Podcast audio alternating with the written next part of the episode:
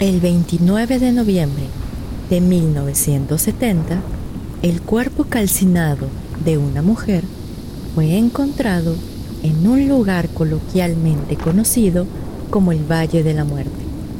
Con este descubrimiento y sin pistas respecto de la identidad de la Oxisa, este caso se convertiría en uno de los más famosos de la época de la Guerra Fría. Mis estimados, muy buenas noches. Les habla Señor Oscuro y hoy hablaremos del caso de la mujer de Isdal.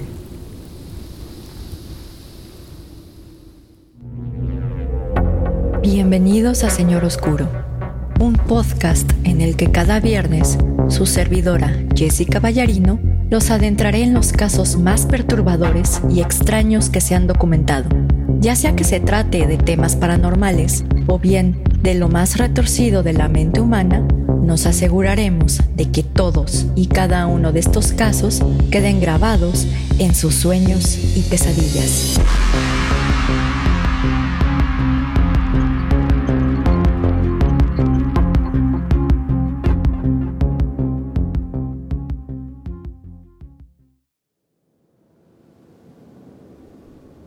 Mis estimados amigos ferales y críptidos domesticados, muy buenas noches. Les habla Jessica y les doy la bienvenida a un nuevo episodio de Señor Oscuro. Antes de empezar con el episodio de hoy, tengo que dar un aviso legal, ya que el contenido del mismo puede ser sensible para algunas personas, por lo que se recomienda discreción. En esta ocasión, les traemos un caso sin resolver que ocurrió en Noruega, el cual data desde hace más de 50 años, específicamente durante la época de la Guerra Fría. Al igual que el caso de Tamam Shud, existen diversas teorías que pretenden explicar lo que realmente ocurrió con esta mujer, las cuales inclusive sostienen que esta desconocida realmente era una espía. Para quien esté escuchando este episodio a través de alguna plataforma o aplicación para escuchar podcast, les aviso que dejaremos algunas fotos de este caso en el video que se sube a YouTube, así como en la página de Instagram de Señor Oscuro. Pero en fin, y como siempre, vamos directo a los hechos. Aproximadamente a la una de la tarde del 29 de noviembre de 1970, un hombre y sus dos hijas de 10 y 12 años se encontraban realizando senderismo en la base de la montaña Ulriken, en un área denominada Isdalen, cuando de repente percibieron un extraño olor a quemado que inundaba el área, como si alguien estuviera cocinando en las cercanías.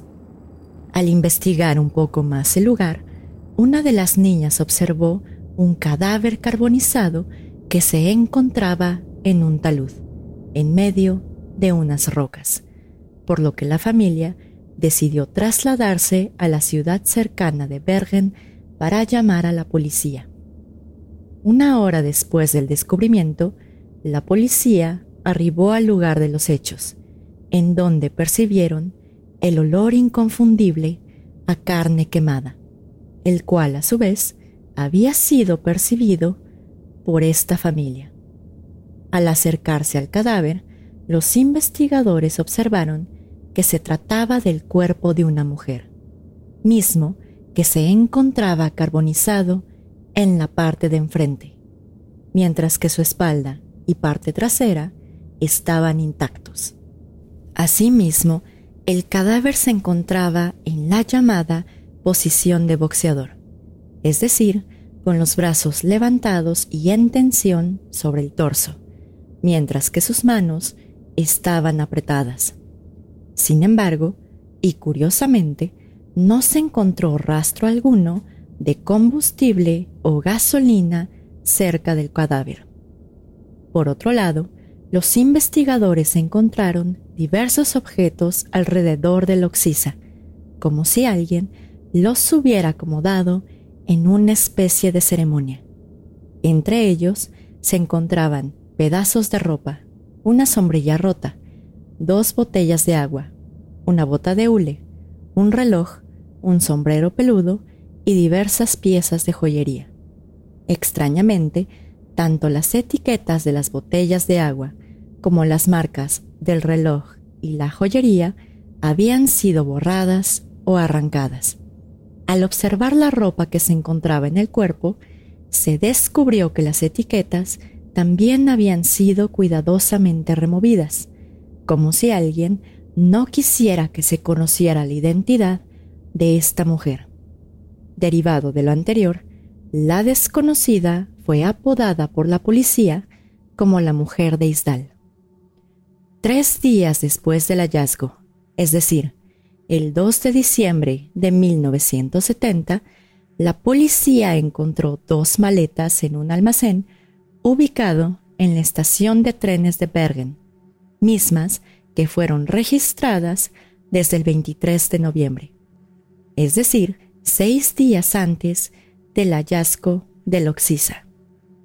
Al abrir ambas maletas, los agentes encontraron pelucas, ropa, zapatos, lentes con mica decorativa, 500 marcos alemanes, 135 coronas noruegas, crema para tratar la eczema, cosméticos, mapas de Noruega, distintas monedas de Suiza, Bélgica e Inglaterra, un cuaderno con diversos códigos inscritos en tinta azul y finalmente unos lentes de sol con una huella impresa en las micas, la cual correspondía a la mujer de Isdal.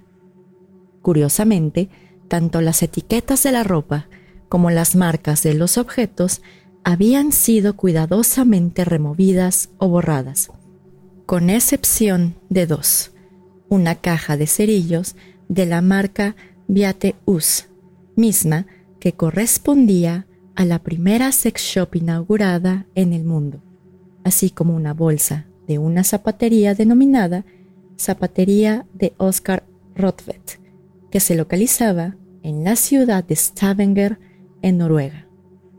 Derivado de lo anterior, el 4 de diciembre de 1970, la policía de Stavanger se dirigió a esta tienda y observó en uno de los aparadores un modelo de botas igual al que fue encontrado junto al cuerpo de la mujer de Isdal. Al preguntarles a los encargados de la tienda respecto de la venta de estas botas, ellos manifestaron que una mujer había comprado un modelo parecido el 18 de noviembre. Esta mujer fue descrita de aproximadamente un metro setenta centímetros de altura, piel blanca, ojos cafés y cabello oscuro a la altura de los hombros, adornado con una diadema de color azul. Asimismo, los encargados de la tienda explicaron que esta mujer hablaba inglés pero con un acento y que expedía un olor desagradable parecido al ajo. Al salir de la tienda, la policía de Stavanger encontró un hotel a unos cuantos metros de la zapatería, denominado Hotel St. Svitun, y decidió entrar a efecto de investigar si esta misteriosa mujer se había hospedado en este lugar. Para sorpresa de los investigadores, nuestra mujer desconocida efectivamente se alojó del 9 al 18 de noviembre de 1970, bajo el nombre de Finella Lork, de nacionalidad belga. Los empleados de este hotel describieron a la mujer desconocida con las mismas características utilizadas por el personal de la zapatería, agregando que la desconocida vestía un sombrero peludo y que sus dientes tenían una amalgama de oro. Con una pista más sólida de la identidad de la mujer de Istal, los investigadores estudiaron el registro de hotel de Finella Lork e investigaron todos y cada uno de los hoteles de Noruega con la finalidad de encontrar alguna otra estadía del Oxisa. Desafortunadamente para la policía, Finela Lork no se había hospedado de nueva cuenta en Noruega. Sin embargo, y toda vez que el registro de hotel establecía que tenía nacionalidad belga, los investigadores decidieron solicitar información a este país, a efecto de determinar quién realmente era esta extraña mujer. Sin embargo, las autoridades belgas no solo no encontraron registro alguno de Finella Lork, sino además determinaron que su número de pasaporte era falso. Lo que sí lograron detectar los investigadores era que la caligrafía de la supuesta Finella Lork se encontraba en distintos hoteles ubicados a lo largo de Noruega y específicamente la ciudad de Bergen, pero bajo distintas identidades.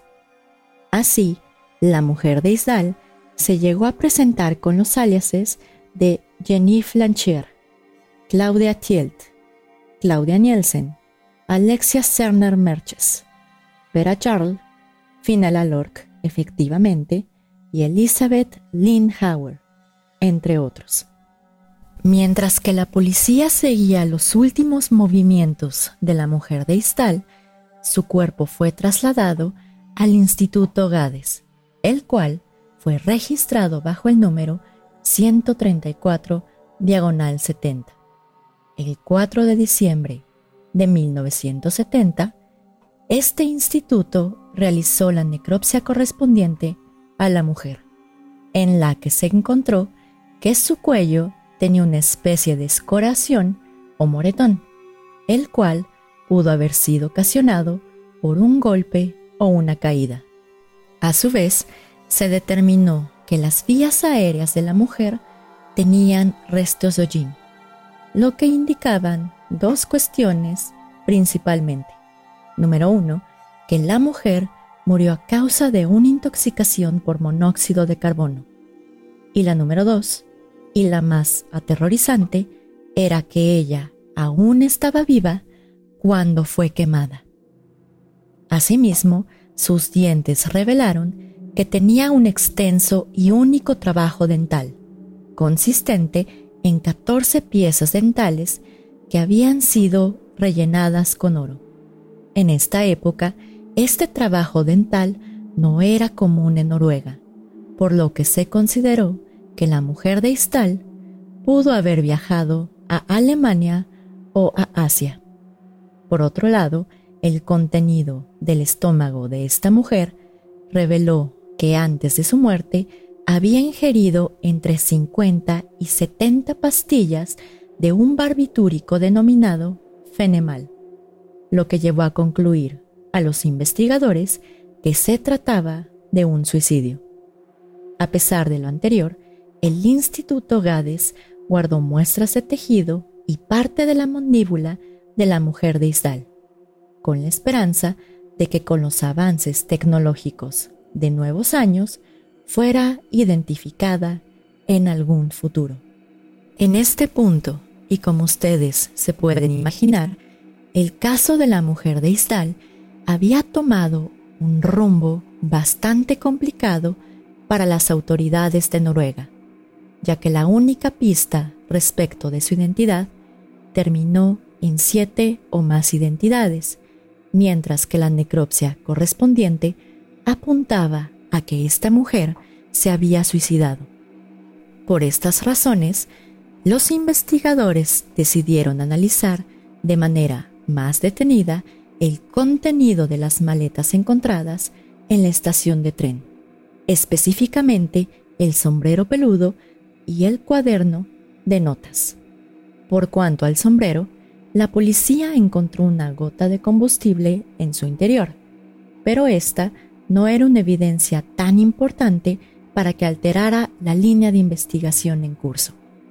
Por otro lado, el cuaderno parecía ser una pieza clave de evidencia, ya que en él se encontraban diversos códigos con tinta azul. Al analizar detenidamente las notas y relacionarlo con las fichas de hotel de la mujer de Isdal, la policía concluyó que los códigos indicaban sus viajes y sus estadías durante la primavera y el otoño de 1970. Por ejemplo, uno de los códigos establecía lo siguiente y cito, N9, N18S. De acuerdo con los investigadores, este código se refería a que la mujer de Istal estuvo en la ciudad de Stavanger del 9 al 18 de noviembre. Así, los detectives analizaron todos y cada uno de los códigos encontrados en el cuaderno y se fijaron específicamente en el último código anotado por nuestra mujer misteriosa. Después de analizar este código, los investigadores concluyeron que la mujer de Istal se quedó del 19 al 23 de noviembre en Bergen, mientras que el registro obtenido de los hoteles reveló que se hospedó en el Hotel Hordaheimen bajo el alias de Elizabeth Lindhauer. Sin embargo, la letra de este registro de hotel se veía un poco forzada y nada fluida, por lo que la policía decidió realizar un análisis grafoscópico a efecto de determinar si se trataba del puño y letra de la misma mujer. En este análisis grafoscópico se concluyó que efectivamente la caligrafía pertenecía al puño y letra de la mujer de Isdal, pero que evidentemente las letras no eran fluidas, como si esta misteriosa mujer se hubiera esforzado en cambiar cada letra y cada rasgo para ocultar su identidad. Posteriormente, la policía se dirigió al Hotel Hordaheimen y entrevistó al personal del hotel quienes fueron coincidentes en establecer que la mujer desconocida utilizaba un perfume con un olor bastante fuerte, como si fuera una combinación de varias especias orientales.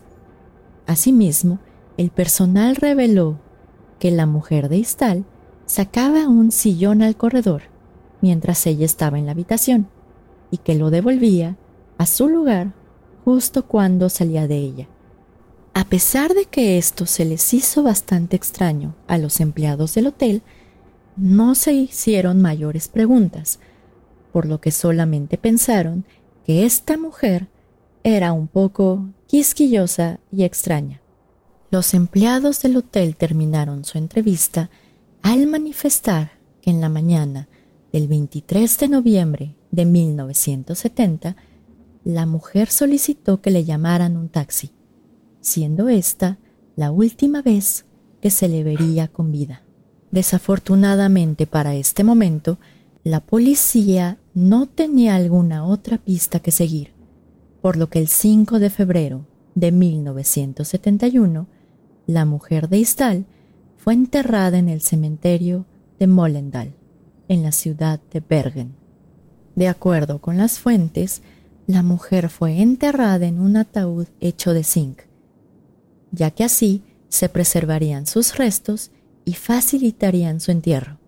Asimismo, hasta la fecha, la policía de Bergen tiene un álbum fotográfico del entierro de la mujer de Isdal, con la finalidad de enseñarlo en caso de que algún familiar cercano o lejano se presente para reclamar su cuerpo. A pesar de lo anterior, y afortunadamente para nosotros, este caso no termina aquí, ya que en años recientes se han hecho avances importantes respecto de la identidad de la mujer de Isdal. El Servicio de Investigación Criminal de Noruega, junto con la Universidad de Bergen, realizaron un análisis de isótopos en los dientes de esta mujer, con la finalidad de observar la firma química dejada por los elementos que componían sus dientes mientras se formaban durante su desarrollo. Las pruebas involucraron un análisis de isótopos de oxígeno, el cual puede revelar el tipo de agua que bebió la mujer cuando creció y de qué áreas provenía esta agua, así como un análisis de isótopos de estroncio que reflejaba los tipos de alimentos que ingirió la mujer y el tipo de suelo en el área donde creció. Al realizar estos dos análisis, se concluyó que la mujer de Istal probablemente vivió en Europa Central. Por otro lado, en el año de 2019, una persona de nombre Arne Magnus Babó se encontraba con un detector de metales en el área de Isdalen, es decir, donde fue encontrada la mujer de Isdal, cuando de repente encontró un extraño bolso que se encontraba enterrado en la tierra. De acuerdo con Arne, la manera en la que lo encontró parecía que alguien deliberadamente lo había escondido ahí. Sin embargo, aún no se ha establecido si existe alguna relación entre este hallazgo y la mujer de Isdal. Ahora bien, y como ustedes se pueden imaginar, existen diversas teorías que pretenden explicar quién era la mujer de Isdal y específicamente por qué murió de esta manera. La primera teoría, y es la que es sostenida por las autoridades de Noruega, es que esta extraña mujer se suicidó. Y esta teoría se basa en la cantidad de barbitúricos que encontraron en su estómago. Sin embargo, y evidentemente, esta teoría no explica por qué la mujer tenía diversas identidades y evidentemente tampoco explica los objetos encontrados en la maleta y mucho menos las pertenencias que fueron encontradas alrededor del cadáver. La segunda teoría es que esta mujer fue asesinada y la razón detrás de ello es que aparentemente era una espía. Esta teoría se basa principalmente en las múltiples identidades que utilizaba la mujer de Isdal, cómo viajaba constantemente y además por los objetos encontrados en la maleta, ya que al tener micas sin prescripción médica y pelucas, con ello se podría asegurar que la mujer de Istal constantemente quería cambiar su identidad. A su vez, esta teoría se respalda con una declaración de una entonces camarera de nombre Alvild Ragnes, quien en su momento trabajaba en un hotel denominado Neptune. De acuerdo con Alvild, ella llegó a ver a la mujer de Isdal, manifestando lo siguiente, y cito, mi primera impresión de ella fue su elegancia y seguridad en sí misma. Asimismo, esta camarera manifestó que en una ocasión observó a la mujer de Isdal sentada en el comedor, al lado de dos oficiales alemanes. Y finalmente, para agregarle una cereza al pastel, la policía secreta de Noruega investigó a la mujer de Isdal después de su muerte y descubrió que la mayoría de sus movimientos correspondían a las pruebas militares que se hicieron de un misil denominado Penguin. Sin embargo, y desafortunadamente para nosotros, la policía secreta de Noruega no investigó más a fondo el caso de la mujer de Isdal. Así que nunca sabremos con certeza si evidentemente esta extraña y misteriosa mujer era o no un espía. Pero ustedes qué piensan, mis estimados amigos ferales y criptidos domesticados? ¿Habrá sido un espía? ¿Habrá sido simplemente una mujer que le gustaba cambiar de identidad? Ya saben que a nosotros nos interesan mucho sus teorías y comentarios y para eso están nuestras redes sociales. Pero ahora bien, y como punto final, si ustedes quisieran investigar más de este caso, pueden escuchar el podcast intitulado Death in Ice Valley, que esta fue mi principal fuente de información, aunado a toda la serie de fotografías y todos los documentos que existen en Internet. Pero en fin, mis estimados, como tal, este sería el final del episodio de hoy.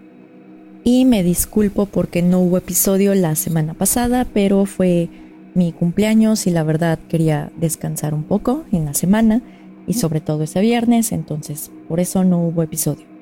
Pero afortunadamente ya regresamos a la programación normal. Pero en fin, en esta ocasión no habrá saludos, principalmente porque quiero que se junten más para el siguiente episodio, así que solo me queda despedirme, desearles que tengan una muy bonita semana y nos vemos el próximo viernes en otro episodio de Señor Oscuro. Señor Oscuro se despide por el momento. Muy buenas noches.